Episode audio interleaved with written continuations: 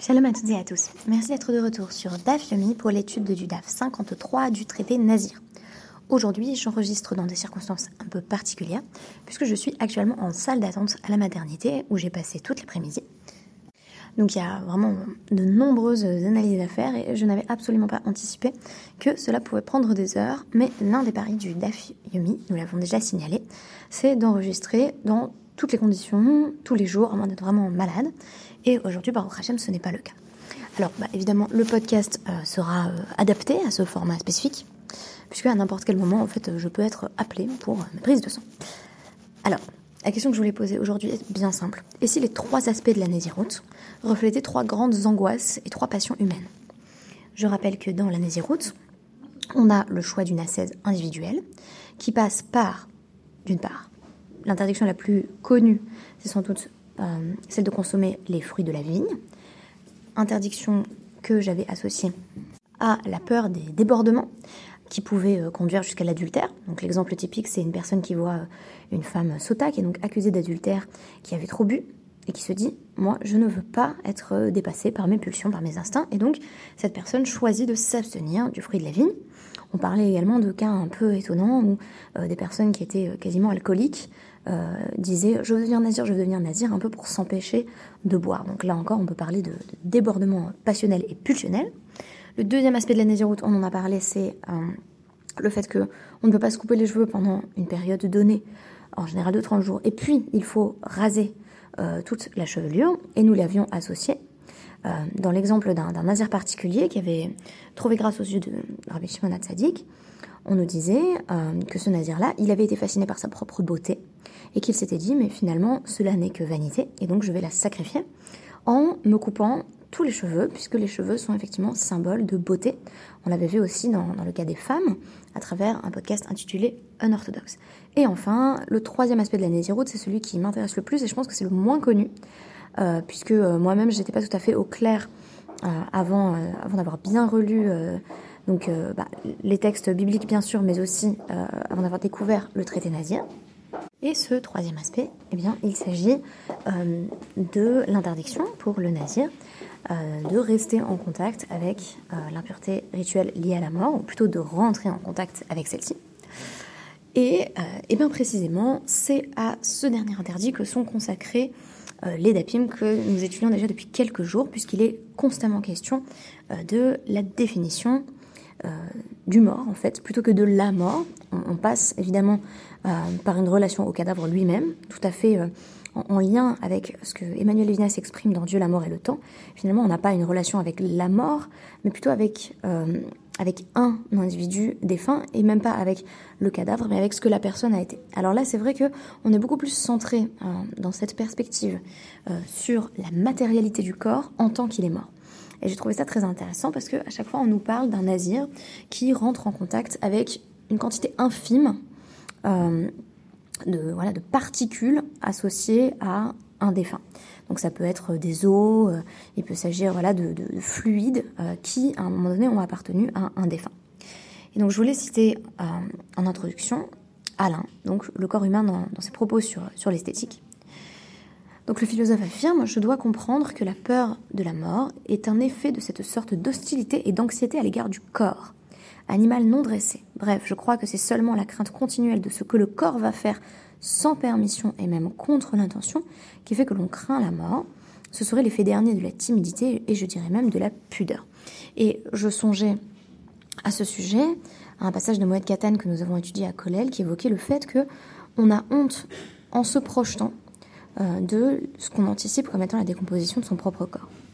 Évidemment, il y, a une ironie euh, assez incroyable dans le fait de, de, parler de ça euh, dans un hôpital qui n'est pas seulement une maternité, puisque j'ai devant moi euh, le panneau unité de soins palliatifs. Donc euh, voilà, vraiment on est, on est tout à fait dans, le thème. donc je me suis dit, derrière la Nésiroute, il y a quoi? Eh bien, il y a une peur viscérale de la mort, mais aussi une peur viscérale du cadavre. La peur viscérale de la mort, c'est quoi? Eh bien, c'est la reine Hélène, par exemple, dont j'ai évoqué à de maintes reprises le vœu de Nésiroute, qui dit ben, Mon fils part en guerre, et je veux pas qu'il meure, donc je vais devenir Nézira. Puisque si je suis à 7, euh, je ne peux pas euh, enterrer mes proches, et donc euh, Dieu veuille que je n'ai pas besoin de l'enterrer. Donc je parlais voilà, d'une sorte de, force apotropaïque du, vœu de Nézirut dont on veut qu'il repousse la mort. Mais on pourrait dire également, et pour moi c'est ce qui se dégage en fait de, ces dapim, que dans la Nézirut, il y a une peur de la mort en elle-même et, une peur des morts en fait. Euh, là-dessus, euh, je, lirai Paul Valéry, euh, propos me concernant, lorsqu'il dit à l'âge de 20 ans, je fus contraint d'entreprendre une action très sérieuse contre les idoles en général. Et il dit donc c'est les idoles au sens de, de fantômes ou de fantasmes. En fait, ce sont ses peurs. Ce qu'il appelle les idoles, ce sont ses peurs. Il ne s'agit d'abord que de l'une d'entre elles qui m'obséda, qui me rendit la vie presque insupportable. Et cette idole, eh bien, c'est la mort c'est la crainte de la mort qui hante son imagination et dont il s'efforce de se débarrasser.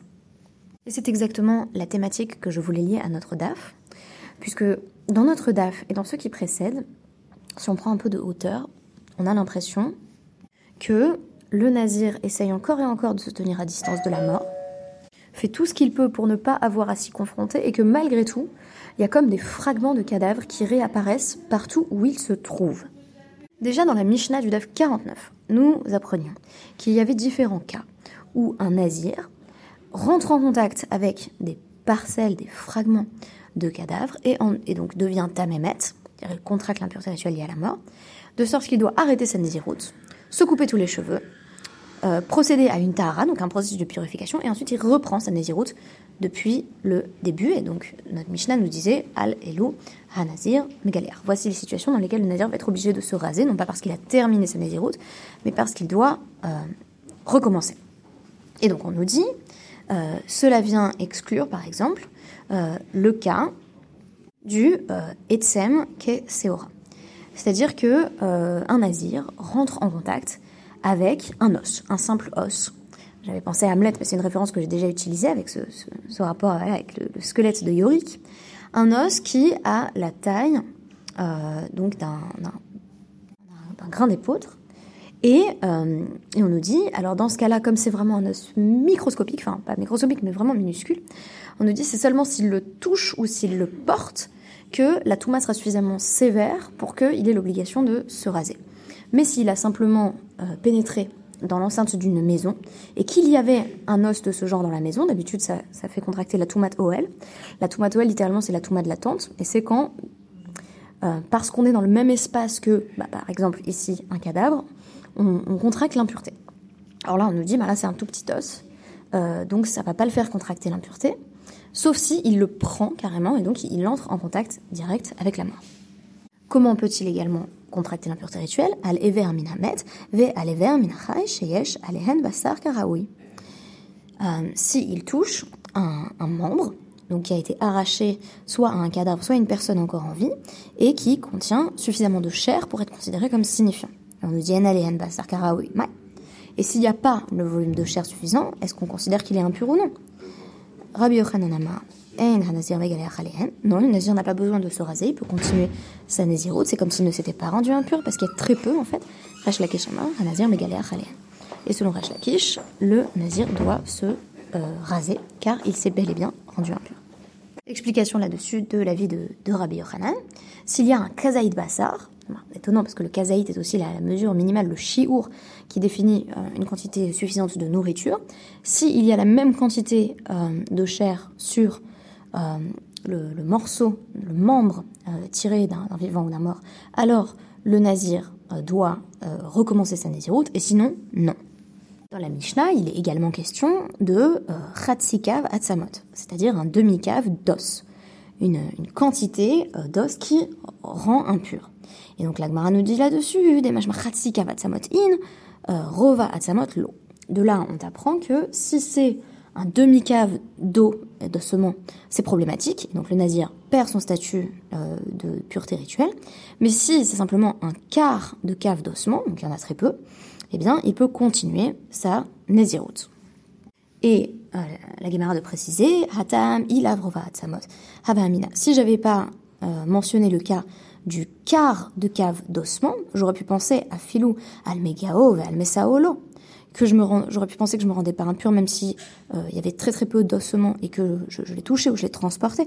Les ari itzrir, les mitne rova atzamot, des al et des al hilan ou des ein nazir mégalère. Parce que donc on, nous enseigne en réalité le cas du quart de cave pour nous dire euh, si on se retrouve donc sous la même tente, donc si on se retrouve sous le même espace avec un toit euh, et qu'il y a ces ossements euh, dans, la même habitation, là on n'a pas besoin de se raser. Mais si on va jusqu'à les toucher, oui, ça devient tout à fait problématique. Je vous livrerai en deux mots mon interprétation puisqu'il me reste fort peu de temps. Je me suis dit mais pourquoi est-ce que ces derniers lapim passent autant de temps à définir exactement la mesure d'un mort qui rend impur? Tout simplement. Qui rend impur, bien entendu, ici il est question d'en Parce que pour moi, ce qu'on est en train de dire, c'est on est constamment et irrémédiablement au contact avec la mort. Donc on est obligé de définir un chiour minimal à partir duquel c'est signifiant. Le nazir entend éviter la mort, se protéger de la mort. Et en réalité, ce qu'on nous dit ici, c'est bah, visiblement il est confronté sans arrêt. Donc on est obligé de dire le, le nazir peut pas sans cesse être mis en échec face à son vœu de naziroute. Il y a une certaine mesure de contact permanent avec la mort qui est inévitable. Et donc on va ignorer certaines situations, par exemple, où on rentre dans, une maison et on ne peut pas éviter, par moment, d'être euh, confronté avec la mort sous toutes ses formes.